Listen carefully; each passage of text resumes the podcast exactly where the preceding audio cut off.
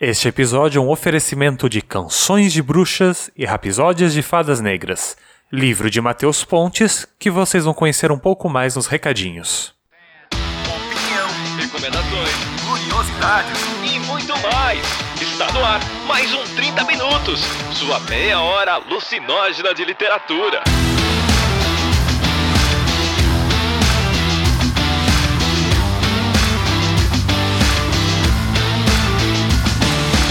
Esse é o 30 Minutos, a sua meia hora alucinógena de literatura. Eu sou Vilto Reis e estamos aqui ao vivo gravando em uma live este episódio, portanto vamos ter muitas participações de ouvintes, mas eu tenho aqui a participação dele, o ser mais anômalo desse podcast. Ok, agora ninguém sabe quem vai falar o próximo, né? É o Arthur, é o Arthur. ok.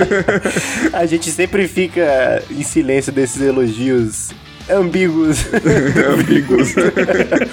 Boa noite todo mundo, eu sou Arthur Marqueto e estou aqui também com o novo mudado, né? O menino com a casa mobiliada. Olha aí, eu sou a J. Oliveira, precisando de um micro-ondas. Mas estamos aí, né? Estamos aí ainda com micro-ondas, sem micro-ondas. Estamos aí pra falar sobre distopias pra jovens. Com não vai ter urso, não vai ter Bruno De Luca, não vai ter Slackline, mas ainda assim vai ser coisa de jovem. Meu Deus, esse vai ser um podcast das lamentações pra mim. Mas tudo bem. Ai, ai, nós vamos falar sobre o livro A Ilha dos Dissidentes, da Bárbara Moraes. Mas isso depois dos nossos recadinhos.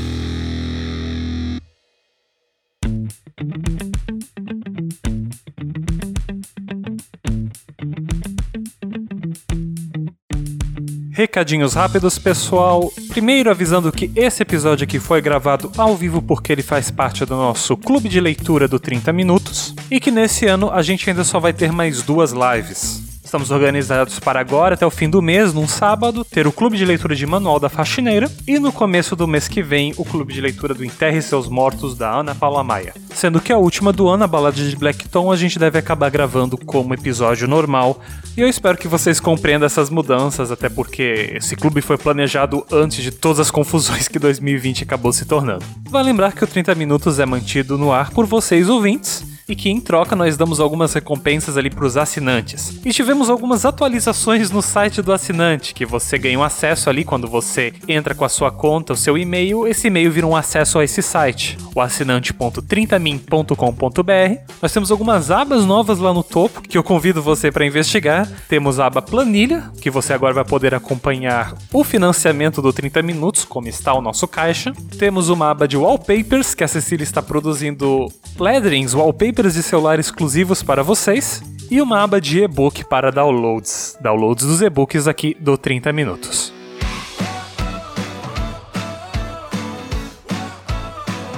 E não são apenas os apoiadores que fazem o 30 minutos acontecer. Este episódio vai ao ar também graças ao anúncio do Matheus Pontes. Ele aqui quer avisar para vocês que o livro dele Canções de Bruxas e Rapsódias de Fadas Negras, que teve seu lançamento nesse último fim de semana, já está disponível no site da editora Coerência. Para vocês todos que estão interessados, o livro é uma coletânea de contos amarrados através de um mito, porque todos eles fazem referência, direto ou indiretamente, a um tomo sinistro, né? Que conteria então as várias rapsódias de fadas negras, as canções da bruxa, aquilo que transforma o mundo comum em algo sobrenatural. Convido todos vocês a clicarem aqui no banner, clicar no link, irem dar lá uma conferida no livro. O Canções tem uma capa lindíssima, tem 222 páginas. Pode ser um ótimo presente agora para você comprar final de ano. Mande entregar na casa daquele seu amigo ou sua amiga que gosta de histórias macabras, que gosta do folclore europeu. E para todos que gostam de investigar esse mundo sombrio, também convido para investigar ali o Instagram do Matheus Pontes. Ele tá postando várias fotos ali do evento de lançamento. Vão lá curtir as fotos dele de máscara bonitinho. E não deixem de agradecê-lo por ter possibilitado aqui mais um episódio do 30 Minutos. E se possível, já comprem o livro dele agora antes de chegar ao final do ano, tá legal? Dito isso, vamos pro episódio.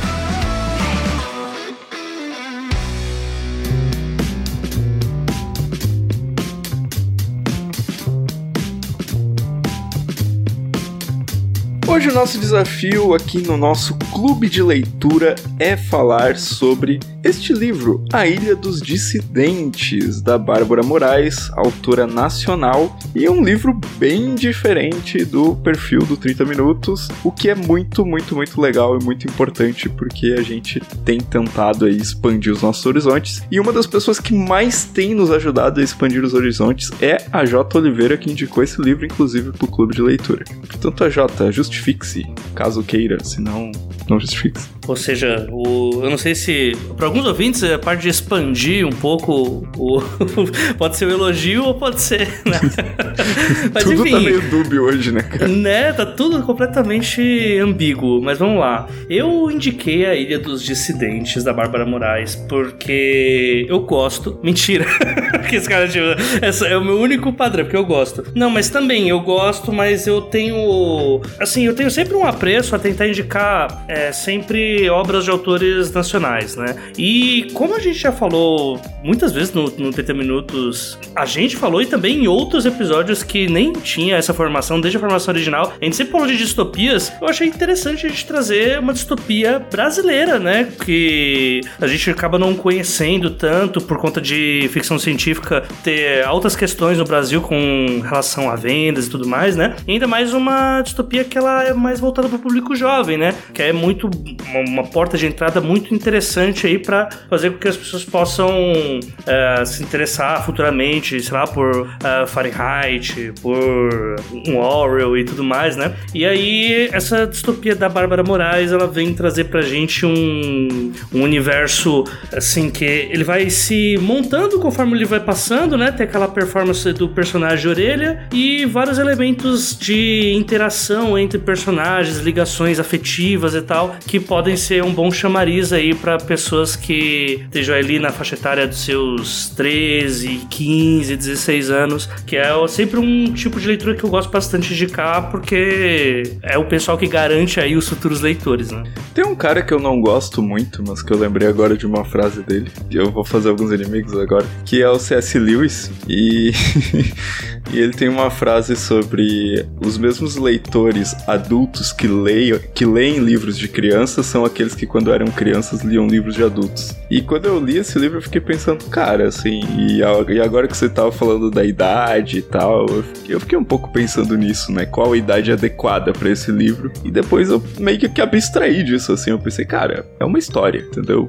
Como eu vou cons consumir essa história, em que momento, sim, vai influenciar minha leitura, mas acima de tudo é uma história que que eu tô lendo, que eu tô consumindo. O fato de ter uma linguagem e, e uma trama que vai ser mais cativante para pessoas que estão passando por fase de mudança, que é o caso da adolescência, vida pré-adulta e tudo mais, isso em nada altera o tipo de trama que vai que vai existir ali ou o trabalho que foi colocado e que pode ser aprazível para todas as idades, né? Eu acho até assim, principalmente quando a gente fala de ficção científica, isso é muito simbólico. Até a, eu não sei se eu acho que eu citei isso em um dos episódios aqui, que foi que o Yuval Harari tinha vindo no Roda Viva e ele tinha dito que lia ficção, tinha lido, andava lendo bastante ficção científica. E no final do, do, do, do Roda Viva, uma jornalista perguntou para ele meio em deboche, assim: ah, se fosse para indicar um livro, pode ser até ficção científica, hahaha. e, tipo, o cara deu. O cara que é só o Yuval Harari, né? O cara que tipo, praticamente tá matando a pau todas as previsões. Ele é o Nostradamus do tempo apocalíptico pós-corona. É, ele, ele escreve também nesse gênero não é não? Sim, não, é, é, praticamente, né? E ele, e ele fala que o, pra ele o livro mais importante da história no momento é Admirável Mundo Novo, que é praticamente um livro, talvez seja o livro mais profético da história e uma ficção científica. Acho muito bom pegar esse, esse, esse tipo de gênero,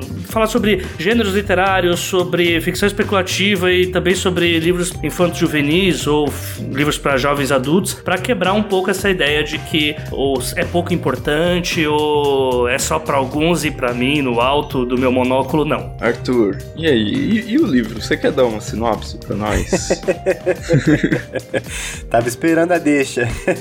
é, então, para quem não conhece, quem tá, às vezes tá fora do ritmo do clube de leitura, né? Do clube do livro, não sei como tá a quarentena para todo mundo, mas para quem não conhece, então A Ilha dos Dissidentes é a primeira é o primeiro volume de uma trilogia da Bárbara Moraes, da trilogia Anômalos, é, e conta a história da Sibyl, Sibyl Varuna, né, que era uma era uma sobrevivente, uma refugiada de Cali, que tava aí um dia andando no navio Titanic 3 e falou: "Puxa vida, que nome sarcástico, irônico para dar para um, pra um navio" e obviamente esse navio afundou. Ela foi a única sobrevivente e sendo a única sobrevivente, ela descobriu que ela tem poderes, que ela é então uma das anômalas. De lá ela é transferida para um lugar do governo, onde ela é posta em vários treinamentos e, e, testes e interrogatórios, e de lá ela é transferida para uma cidade, Pandora, onde tudo parece maravilhoso, perfeito e ela pode voltar a viver, começar na verdade, viver uma vida normal. Porém, contudo, no entanto, todavia, sendo uma distopia YA, ela se vê aí imersa em uma, em uma disciplina um tanto misteriosa, né, de treinamento e que vai fazer com que ela se complique cada vez mais com tramas políticas, né, tramas também militares, que divide esse mundo né? Desde muito tempo que é a guerra entre a, a, União e o Império do Sol. Os anômalos, no caso dela, é, são, são pessoas, né? Bastante é, prejudicadas. Elas são discriminadas dos dois lados da, da guerra, são isoladas, enfim. E são pessoas que têm poderes, né? Tem, tem mutações que surgiram, não se sabe ao certo, mas a hipótese é de que uma junção de, radio, de radioatividade das bombas com uma tempestade solar, com, com diversos outros fatores ambientais, tenha causado pequenas mutações aí. E as pessoas começaram a, a desenvolver esses poderes. Né? Então aí ela tem que passar por esse processo de amadurecimento, descobrir o lugar dela no mundo, passar também a, a entender a, a sociabilidade, né? Já que, já que tem essa, essa discriminação dos anômalos, né? Como a Tainá bem lembra nos comentários, né? Que tem essa, essa simetria da, da sociedade no livro com a nossa sociedade, né? De, de discriminação e, e isolamento daquilo que é diferente, né? De um determinado padrão normal. E aí a gente acompanha essa jornada dela de crescimento e, e descoberta. Eu falo muito sobre imigração também, né, Arthur? Aquela, porque fala preconceito acaba sendo uma coisa muito aberta, né? Mas entra muito naquela vibe do nós contra eles, né? É, alguns assuntos acabam não sendo tão interessantes para a idade do público, mas é colocado uma coisinha ali que a gente consegue já ver que pode ser mais abordado, né? Que aquela ideia de quando a protagonista lá entra na escola e entra naquele curso que todos querem, tem aquela parada de, nossa, esses imigrantes malditos vieram tomar as nossas vagas. A vaga que todo mundo quer, ela vem de lá de fora e consegue, ela tá atrapalhando, ela devia dar a vaga para quem já é daqui e não uma impostora acabou de chegar. E sempre vai dando umas cutucadinhas dessas, né? De uma forma bem branda, assim, porque eu realmente sinto que isso tá acontecendo porque a história tá começando ainda e ainda não tá se aprofundando nas questões mais políticas.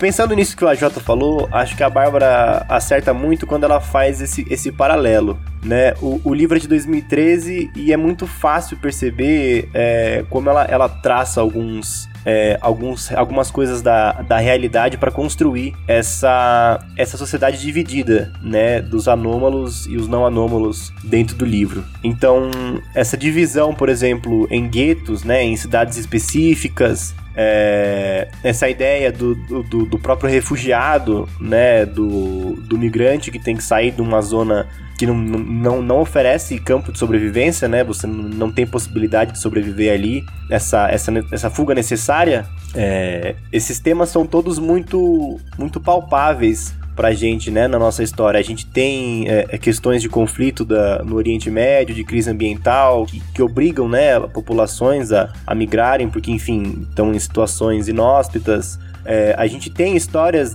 fortíssimas, né, de, de guetos na, na relação da, da Alemanha na, no período nazista. É, e eu acho que, que a, a facilidade com que ela traz essas imagens constrói bastante pra gente, assim, essa ideia do do que ela quer dizer da sociedade, né? Até o, o, o, a segregação do apartheid também, né? Da questão de, ah, vocês têm que usar tais roupas, têm que usar tais coisas, uma espécie de anômalos com anômalos e, e não anômalos com não anômalos, né? Eu acho que essa, essa facilidade com que ela evoca essas imagens pra gente deixa, faz, faz uma construção bem clara do que do que ela quer trazer daquela sociedade, de como, de como eles são segregados, assim, sabe? Até a escolha da cor, né, do uniforme dos anômalos, né, aquele amarelo, tipo, já é uma cor assim que causa uma certa...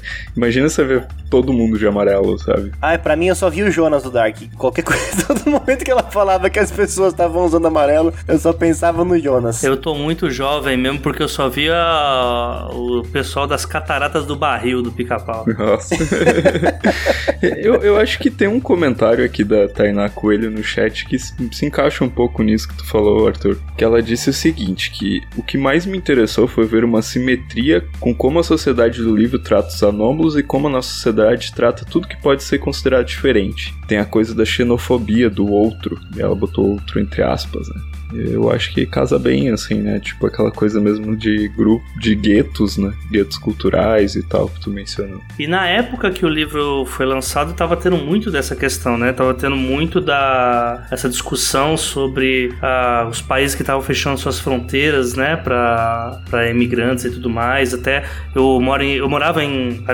Eu ainda moro em Itaquera, mas eu morava mais próximo pra Guaianazes, que foi o, o local de recebimento do pessoal da, da África África do Sul, né? Então muitos países da África inteira é, acabaram desembarcando para lá, né? E o lugar ficou cheio. É notório assim como mesmo com, sem ter essa noção tipo de ser o opressor da coisa, a, essa sensação de medo acaba sendo algo que irradia pro povo e essa xenofobia começa a crescer meio que do nada. Deveria ser do nada, não, é uma coisa estranha assim. Você vê pessoas que nunca tiveram isso começam a ter e aí esse começa a ser um sentimento assim meio que meio que se, se faz ali por osmose mesmo, sabe? Não se explica. Então eu, eu também gosto como que o livro deixa isso natural também, sabe? De que a gente olha de. Tipo, se a gente não tá nessa situação, se a gente não passou por perto, a gente, nossa, mas é, esses livros, eles, essas distopias, quando vão abordar esse tipo de tema, já tá muito exagerado, a gente tá muito longe disso, né? Sempre é feito que a distopia atrás, né?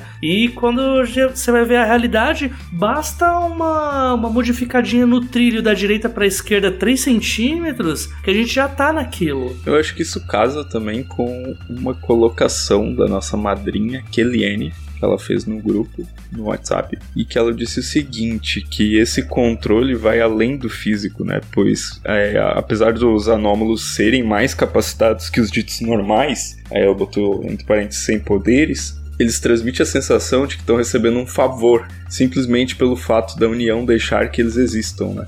E ela diz que isso foi muito forte para ela. É, a Tainá citou aqui no chat também que, que é interessante como eles usam diversas vezes, né, os não anômalos de humanos, né, como se os anômalos não fossem humanos também. Uma outra construção bastante interessante. Sim, são muitas coisas sutis, né, que tem ali que você vai, vai pegando aos poucos, né. A... Lógico, você tem muita analogia, né, principalmente com, com o tempo de... com a parte sobre escravidão, né, sobre as pessoas acharem, né, no caso os anômalos acharem que estão é, inseridos na sociedade, e aí quando vai ver, bem, não é bem assim, é uma coisa muito de fachada, né? Aquela coisa de. Tem até aquela a cena, né, da, da eleitora do Partido Novo lá, que tem a sua lojinha de chocolate, mas tem a plaquinha que não pode entrar anômalo, né? Aqui só entra que eu quero, que é a minha propriedade que eu mereci, né? Então não vou vender para vocês, não. E isso é uma parada que é foda que acontece até hoje, né? Pensando nessa cena, né, cara, agora eu vou falar um pouquinho mais da habilidade, né, da escritora. Porque ela pega e coloca, assim, numa coisa até singela, assim, né? Tipo, a menina queria comprar chocolate daquele lugar onde era melhor o chocolate. E tem toda uma questão da personagem com comida desde o início do livro, né? Sim, sim, sim. E aí ela coloca essa cena, né, cara? Justamente uma coisa assim que pra gente, meu, simples, singelo, né?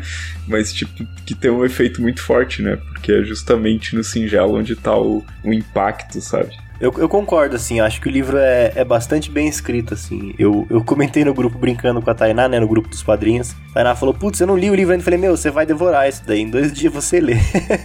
e ela, dito e feito, depois ela falou assim, acabou muito rápido, né. Eu acho que ela é, é muito boa nesse sentido de dar um ritmo. Eu, eu particularmente, achei o começo do livro um pouco mais fraco, né. Eu acho que algumas coisas dos, dos personagens secundários também poderiam ser um pouco mais bem trabalhadas. Mas o gancho que ela deixa ali no final eu acho bastante interessante e espero, né? Porque eu ainda não, não terminei de ler, mas espero que, que essas coisas é, se resolvam, né? Porque eu acho que da metade ali para frente o, o livro tem um, uma crescente bastante boa, né? Não sei a impressão de vocês, mas a, a impressão minha foi essa, assim. Eu acho que ela foi resolvendo esses problemas no futuro para deixar para resolver na sequência. Eu fiquei com uma sensação, agora entrando mais no, né, tipo, experiência de leitura. De, assim, de começo eu fui lendo, fui lendo, fui lendo, tipo assim, é, eu não consigo mais desligar o olhar técnico, né?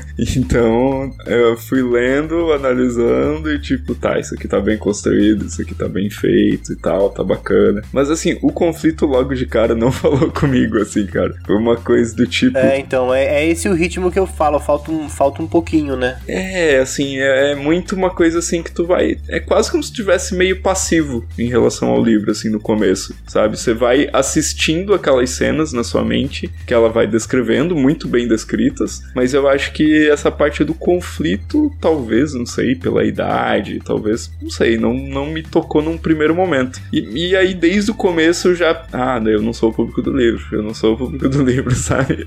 Foi uma coisa que eu fiquei pensando o livro inteiro, sabe? É, porque uma coisa que é bem construída, assim, é, apesar, da, apesar dessas coisas que a gente comentou, uma coisa que é bem construída, eu acho, são, são as sutilezas da Sibyl, né? Essa questão da comida, a, a, questão da personalidade dela, eu acho que isso fica claro desde o começo, né? É. Muito leve, né, cara, essa construção. Né? Às vezes um pouco até leves demais, assim, né? Não sei. É uma percepção muito pessoal. Mas eu penso que algumas coisas do trauma dela, por exemplo, ou da experiência de vida dela, são, são muito maleáveis ali, né? Às vezes elas pesam demais e são muito leves na narrativa, né? No que ela diz que é, que é muito pesado, aparece como muito leve, né? Tipo, o trauma do acidente, né? É, ela fala, puto, o trauma foi, foi muito pesado pesado e tal. Mas na narrativa a gente vê ele um, um pouco mais leve, né? Um pouco mais esquecido, assim. É, o meio que as coisas que acontecem, elas não, não ecoam. É nesse começo, é, é bem nesse começo que parece não ecoar. Depois, mais pra frente, quando a gente tem os problemas, né? Enfim, no desenrolar da, da disciplina e.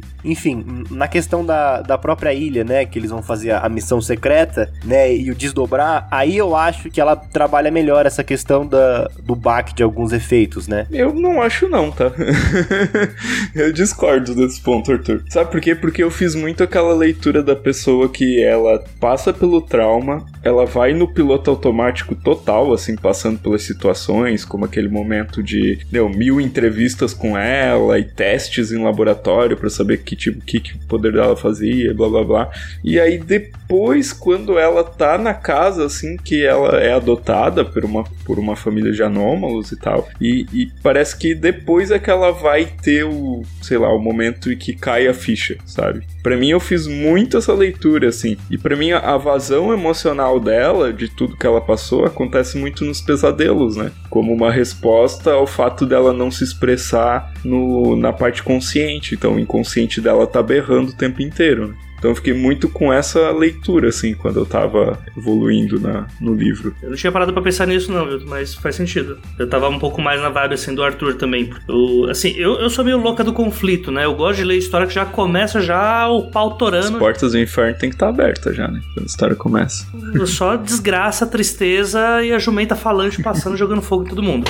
É, eu, depois que eu, que eu reli agora, agora eu tenho uma, a impressão que assim, esse livro é meio que ele se divide em duas partes. A parte que é a aposta de que se ele não te pegar ali, é, depois ele só vai conseguir te pegar pelo conflito. Que é, ele para mim, a primeira etapa é ele aposta apenas na interação dos personagens, né? Você vai ter que é, ver aquelas relações se criando, aquele, tipo, fazer aqueles personagens ficarem importantes uns pros outros para você temer qualquer perda deles na segunda parte da história, que é onde vai começar realmente o conflito. Né? Eu consigo separar dessas duas formas. É... Eu, eu acho que é uma escolha, né? Não é a que mais me agrada, porque, como eu falei, eu gosto de ver conflito o tempo inteiro, quero ver a pessoa chorando a cada capítulo, mas como não é a, a vibe, eu só aceitei e fui. E o que mais me chamou a atenção é ele começar assim, tão brando, tão leve,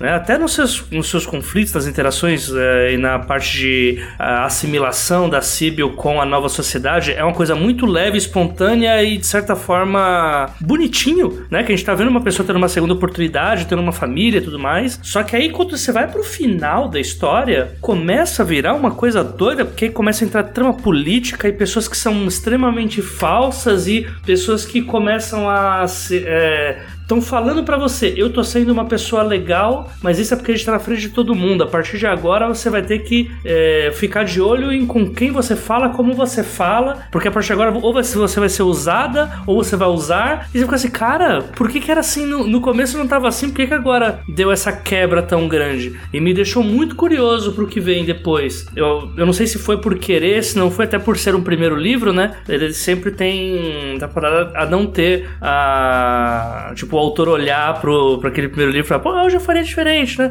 Mas eu, eu gosto como as coisas que ela tenta, faz bem, e apesar de algumas não ornarem, ela dá essa, esse, essas sensações diferentes que, não sei, é algo gostoso, porque como eu não tenho, eu, como, né, depois de ver, é tal como o Vilto, lendo muita coisa com olhar técnico, é legal quando a coisa é um pouquinho caótica assim, fica um pouco previsível de você saber o que vem depois. É, aquele, a, aquele até mandou no, no grupo um dos pontos que ela falou, né? Que ela, ela falou sobre isso. Ela falou: bom, quando eles estão na missão, o ritmo é tão bom, tem hora que a gente pensa, mas esse povo não tem um minuto de paz. E aí ela comentou que essa sensação prende demais e tira o fôlego. Deixa eu puxar só uma coisa para não passar, que a Kenya disse no chat, né? Ela falou que na, na visão dela, a, a vida da personagem da Sibyl foi tão difícil que o trauma dela no navio não fica muito evidente. Porque no navio ela perdeu pessoas, mas na vida ela perdeu diversos amigos. Ela já tinha perdido diversos amigos. Além dela ter perdido a família, né? Porque ela era foi criada no orfanato. Né? Não, de fato, de fato, porque querendo ou não, tem uma parte que ela que eu acho a mais pesada assim quando fala sobre a vida da personagem, que ela fala que é, hoje você tá lá em Cali e um dia você tá brigando com a pessoa para saber o que, que vai comer, ou zoando e tal, e no outro dia você tá no enterro da pessoa. Eu acho que isso é muito mais traumático do que todo o acontecimento do navio, né, do Titanic 3 e tal. Cali pra mim, cara, é a favela, tá ligado? Foi o que eu visualizei, cara. Total. Total, Total. né? É tipo... faixa de gás a parada, tá ligado? Não chega nem assim não é nem. É tipo zona de guerra real, real. Eu, eu queria fazer só uma última consideração antes da gente passar para de fato para o foco nos comentários. Que eu acho legal como é que a gente pelo menos na minha leitura, né, várias referências de outras obras e outras coisas foram surgindo durante a leitura. Em primeiro lugar, essa trama política me lembrou muito é, as questões do, dos Jogos Vorazes, né, por exemplo, a questão da, do senador... Casa parte classe, é, né? Não, não, mais a parte do senador, da trama política, essas coisas que vão desenrolando, né, no, no plano de fundo, e também o, o próprio X-Men, né, essa questão de de humanos e anômalos, né? De mutantes e, e não e, e, humanos, né? Me lembra muito aquelas, aqueles diálogos que o Xavier e o, e o Magneto tinham em alguns momentos, né? De putz, a gente é superior tal, a gente não devia ficar submisso. E o Xavier, não, não, dá pra gente. Dá pra gente dialogar, a gente consegue, né? Ter essa visão pacífica, viver em harmonia e tal. Eu acho que esses conflitos assim são muito interessantes, né? De deixa eu só fazer um parênteses, cara. Se eu fosse. O... Se eu tivesse um poder, eu ia ser Magneto, cara. Eu não ia ser Xavier, não. Foda-se os outros, mano. É porque se a gente pega pra, pra pensar sobre isso em, em revoluções, né, em movimentos sociais, são duas visões muito diferentes, né, de, de transformação histórica, de transformação social. Uma via mais pacífica, mais compreensiva, mais dialógica, e a outra mais violenta, né, mais de, de, de autodefesa, porque, enfim, vidas estão sendo atacadas, né. Lembra os movimentos negros americanos, né, que a gente até comentou naquela HQ, a Marcha, quando a gente fez o podcast. As duas visões, né? A visão pacifista e a visão do tipo, porra, eles estão batendo na gente, cara, a gente vai bater de volta, entendeu? Que é, é bem isso que o que o X-Men trabalha em um, em um, nível também, né? Isso eu acho legal que ela traz, essas imagens que pelo menos ficaram na, na minha cabeça. Ele vai pender mais, ele indica, né, que vai pender mais pra política agora no segundo livro. É, essa história ela não se fecha, né, no primeiro livro. Ela, ela não, não daria para ler esse livro sozinho, ele realmente é um chamariz para ler os próximos, né? Porque há toda uma, uma ideia também de que talvez os anômalos estejam sendo usados como bucha de canhão para resolver os problemas dos normais, né? É, agora eu imaginei a Fernanda Torres e O Ru e a Vani. Enfim, é, tudo pra resolver os problemas deles e tal. E essas pessoas, tipo, morrendo propositalmente. Existe uma conspiração disso e que eu tô muito curioso pra saber como que ela vai ser resolvida e tal. Inclusive, é um dos mistérios da trama, o, o sumiço de um dos personagens, né? Que é o personagem no qual a Sibyl entra no lugar. Então, eu, eu gosto que a, que a história tenha um pouquinho desses quês, assim, policialescos também. E um romancezinho, né, Jota? Aquele romancezinho água com açúcar gostosinho de ver também. Puta, maravilhoso, cara, maravilhoso. Não à toa a Cessa não tá aqui, porque a Cessa, a Cessa não tá por quê? Porque não tem desgraça, né? Não, tem, mas assim, não, é, não é só choro, rancor e ranger de dentes, né? Tem uma felicidadezinha, tem um torrão de açúcar ali. A Cecília tá certa quando falam que a coragem de vocês é distância, viu? Não- Ela não pode ficar fora de um podcast que vocês. É, cara. Tem uma coisa também, um ponto que eu fiz referência, assim, né, quando tava lendo a questão dos nomes, né, cara? Que, tipo, o nome das cidades anômalos sempre era algum nome meio mitológico, grego e tal. Eu acho que isso me chamou a atenção também. Eu acho que é uma coisa bem que a humanidade faz, né? Tipo, quando a gente batiza planeta novo, assim, a gente não, né? Mas, tipo, quando sai na mídia, assim, o nome de planeta novo, ah, é o planeta Hércules, tá ligado? Umas coisas meio aleatórias. É muito massa véi, né? E o nome do senador, né? Que no final meio que aparece como possível vilão do livro e tal. E que é Fenrir, né? Que é o, o lobo, filho do Loki na mitologia nórdica, né? Sabia que eu conhecia esse nome de algum lugar. É, sim, cara. Não assistiu o Cavaleiro do Zodíaco, Arthur. Olha aí, ó. Ele, ele precipita o, o Ragnarok, né, cara? Então é uma coisa que. Caraca, referências de Vilto Reis, olha aí, ó. Olha só. Eu não lembrava dessa, não lembrava. Serve pra alguma coisa ficar estudando mitologia nórdica. Olha, esses RPGistas é foda, mano. E, cara, isso assim, coisas que chamam atenção, assim, né? Referências e sub-referências dentro do livro. Mas enfim, acho que a gente pode passar para alguns outros comentários da Kellyanne, que é quase a nossa pauteira da live. Eu vou puxar aqui então um comentário da, da Kellyanne que faz. que tá em diálogo com o da Tainá. A Kellyanne começa falando aqui que a indicação da leitura indica que o AJ é um velho com espírito jovem. Esse sou eu. Porque o livro transpira um frescor juvenil, que ela via os alunos em cada um dos personagens, né? E que foi muito gostosa a sensação de identificar essas pessoas e principalmente aqueles momentos, né? Que, que sentia a apaixonite aparecendo. Em compensação, a Tainá disse que não conseguia não ficar com raiva da personagem principal, que ela passou por vários momentos de caraca, não seja burra.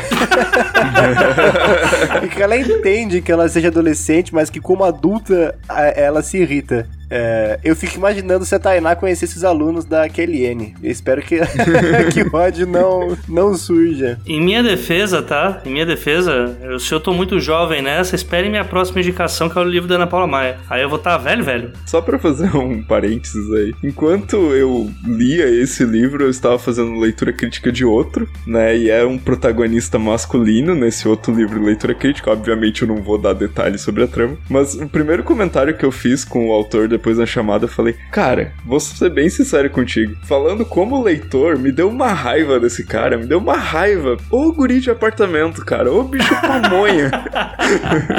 então nem achei tanto assim o da menina ali do, da Ilha dos Dissidentes, cara. Levei mais no light. É, apesar que ela era muito inteligente perto dos outros caras, né? Porque os, os, os homens são burros ali, viu? Os homens, os homens sim. Os homens são meio burros. Mas eu, eu gostei do personagem cego, cara. Achei ele um personagem bem interessante, cara. Eu achei também. Eu gosto, eu gosto como ela faz isso, porque ela constrói uma visão do personagem cego muito interessante, né? Porque não é nem o discurso capacitista, nem o discurso do o, do puta superpoder. É, um, é, um, é uma construção muito interessante de mostrar o superpoder dele em alguns lugares e as problemáticas que ele enfrenta em outros, sabe? Eu, eu gosto bastante. Mas é, se, é tipo, porque é legal como no começo da história até o meio ali é colocado como ele sendo meio demolidor, né? O homem sem medo, ele tudo faz, tudo vê, sabe o coração de todo mundo. Daqui a pouco mostra uma cena ele se matando para ler um livro, porque não tem braille. Aí você fica, ih, caramba, agora e lascou, mano.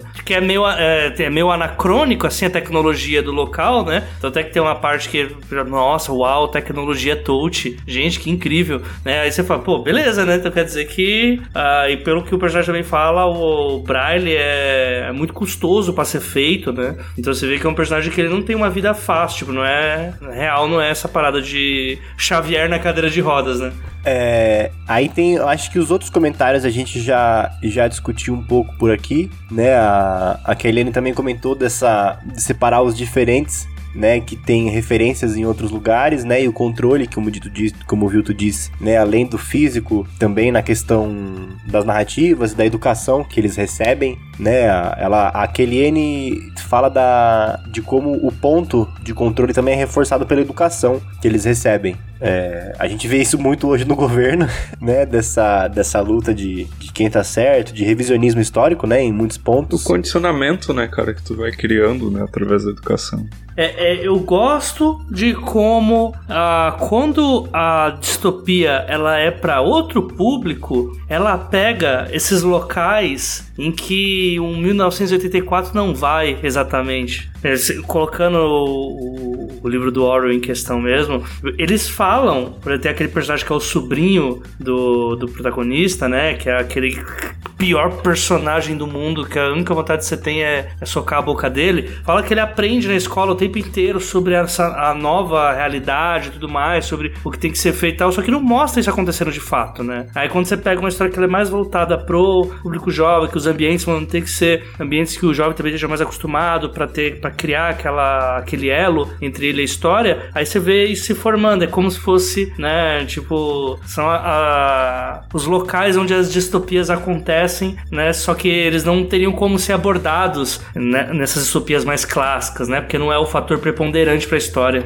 O da Kellyanne, o último comentário dela aqui, o da Tainá também a gente já citou todos, né, a ideia é ela falar do ritmo, né, que quando eles estão na missão, essa coisa que a Jota falou, tem um ritmo muito bom. Tem horas que a gente pensa, né, mas esse povo não tem um minuto de paz, que eu disse mais cedo. É, vira uma história de assalto, né? E o, o que eu acrescentaria, assim, só eu não sei o quanto, como isso foi baqueado em vocês. Eu não, eu, pelo menos a minha interpretação, eu não me decidi se eu achei isso interessante ou se eu achei isso esquisito, né? Que foi o fato do trunfo do senador pedir para ela tão fácil assim: "Ah, você vai fazer spoiler, viu? Quem quiser pausa o chat. Que ele vai aparecer e falar: "Ah, putz, você vai aparecer e fazer campanha para mim quando eu precisar de você", né? Eu não sei se eu achei isso um, um, uma coisa interessante do roteiro como um gancho para saber mais e metade de mim ficou achando esquisito meu, tipo, ninguém sabe por que tem isso, achei esquisito, sabe? Fiquei, fiquei com essa interpretação dúbia na hora que eu li. Eu acho que falta informação. é por isso que eu acho que o próximo vai pender muito mais pra parte política. Porque depois a, a mãe do Andrei, né, fala que tudo aquilo foi feito porque ele quis, né? O senador é quem planejou tudo aquilo. Os candidatos de 2022 é, 2026, eles já estão sendo criados agora. São vários que vários que você tenta criar através de, sei lá, clamor popular, ou já tem alguma um apresentador de televisão. Luciano Huck é a maior prova disso. Você vai tentando trabalhar esse esse candidato e muita gente vai tentando se ligar a ele, né? Fenômenos de, de YouTube agora com a Silvio de Almeida, aquele Eduardo Moreira, a, a galera que começou a se destacar um pouco mais politicamente e os partidos já vão em cima porque querem trabalhar em cima dessas pessoas, uh, ou futuro candidato ou futuro cabo eleitoral. A Tainá falou que sua impressão tá corretíssima, a Jota, que ela já tá no meio do segundo e tá pendendo exatamente pra esse lado. Então. ok, o bicho tá pegando. então, eu acho que. Eu acho. Eu agora não acho mais nada, né? Agora eu tenho certeza. Então.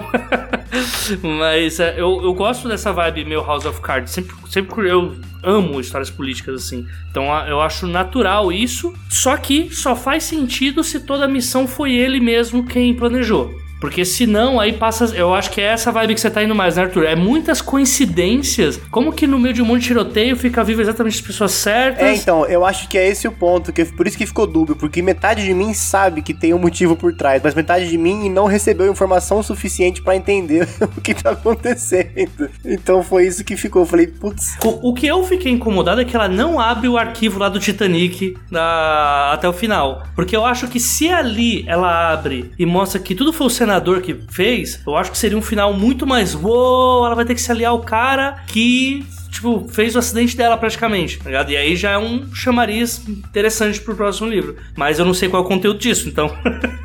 né? Tipo, pode ser outra coisa, nada a ver, né? E eu tô aqui falando merda. Aproveitando o gancho, cara, eu, no chat o pessoal tava comentando justamente isso, sobre o medo desse personagem do senador, né? Que é o Fenrir, que a gente já falou. E também do filho dele, né? Que é um personagem que eu acho que aparece em uma cena, se eu não me engano, só, e tipo, já causa assim uma aversão total, assim, sabe? É o King Joffrey com o poder do Killgrave, cara. Mas, mas assim, uma coisa de livro, talvez para idades mais. Para pessoas jovens normalmente tu tem mais demarcadas fronteiras de pessoas boas e pessoas más, né? Eu acho que isso é uma coisa que normalmente acontece. O autor já induz o leitor a saber quem que são os personagens bons e quem que são os personagens maus. E óbvio que depois ele pode ter um coringa ali no meio, né? De um grupo ou de outro, né? É, porque no final fica estranho. No final fica muito aquela parada meio policial mesmo, né? Que você. Tipo, você, eu acho que isso também faz, faz parte dessa transformação que eu encontrei, né? Que no começo é muito mais preto no branco. E no final, quando começa aquela parte do, do, cara da que vê quem mente, quem não mente, que todo mundo começa a tratar todo mundo com tapinha nas costas, eu fico, não, pera, não, não, não, não tá muito fácil esse negócio aí. Tem, tem um monte de filha da puta aí que não tá se revelando. É isso. Aí eu já não sei, tipo, eu acho que ele,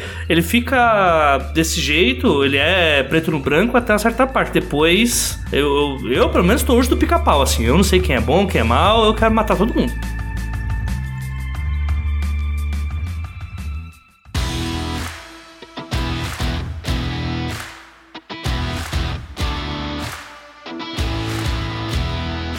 Então, indo para o nosso encerramento desse podcast aqui, com essa gravação ao vivo, com participações maravilhosas dos nossos ouvintes e apoiadores. Então, eu quero ouvir de você, Arthur. Considerações finais, você indica ou não indica? A leitura foi bem legal, assim, né? É, é um livro bastante leve, eu já indiquei para pessoas.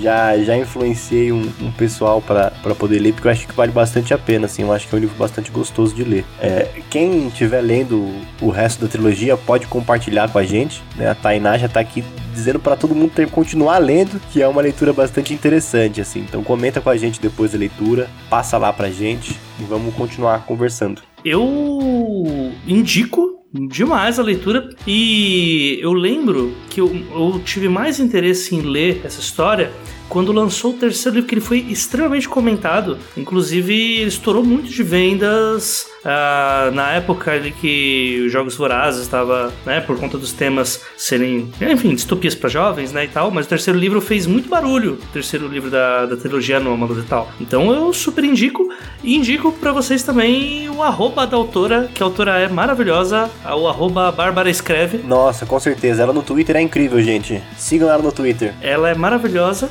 Aí agora veio a dica hipster. Ela tem um podcast. Olha. É maravilhoso.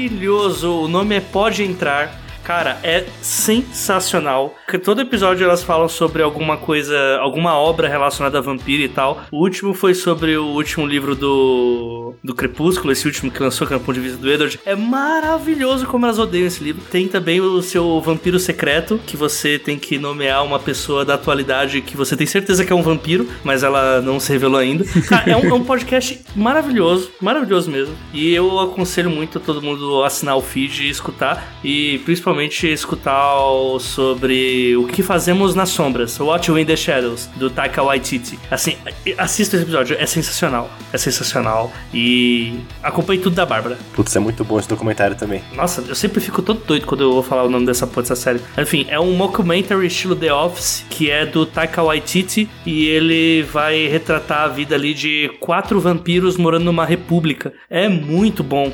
É muito bom. E tem um Pode Entrar sobre esse, esse filme, esse mockumentary, que virou série agora. E tá saindo, acho que é pelo FX, não lembro. Mas tá saindo e vale a pena. Então tá. Eu também super indico, cara. Gostei bastante do livro, tá? Assim, nunca mais vou perdoar a Bárbara por me fazer sentir tão velho lendo esse livro. Mas é. Fazer o que, né, gente? Fazer o que? ai, ai. Eu fiquei com aquela sensação daquelas cenas de amorzinho, assim, de tipo, será que eu estou me apaixonando? O que está acontecendo comigo? Porque, nossa, cara, como eu tô velho. Como eu queria viver isso de novo. Tem muita cicatriz no coração para viver aquilo intensamente, né, Júlio? Ficou um recalque, cara. Eu, eu fiquei meio recalcado, né, nesse livro. Mas tudo bem. Meu Deus. É.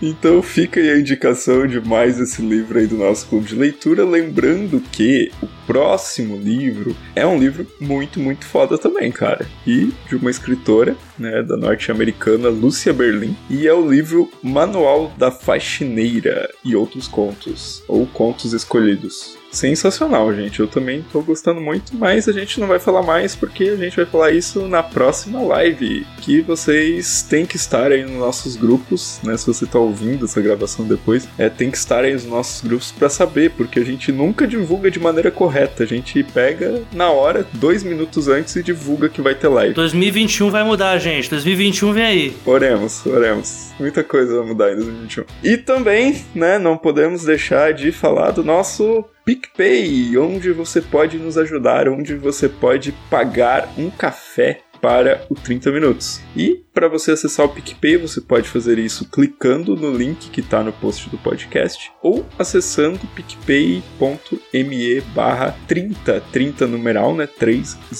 dois pontos, M-I-I-N, min. 30 min, né? Não podia ser mais difícil. Eu sou mais exigente que o Vilto. Vocês podem pagar menos de um pastel pra gente, porque o pastel tá caro, viu? Olha, é um negócio foda. Mas menos de um pastel, porque já 10 reais não dá mais pra você comprar nada, né? Ah, ajuda nós lá. Foi o tempo que 10 reais era dinheiro. Eu lembro quando eu era mais jovem, eu ia na feira com 10 reais, levava coentro, levava alface, levava dois pastel, ainda roubava o troco ainda. Agora, não dá pra nada. Mas dá pra você assinar o 30 minutos. E a gente fica por aqui. Beijo, beijo pra quem nos acompanha na live. Beijo, beijo para quem estiver nos ouvindo futuramente. Valeu, gente.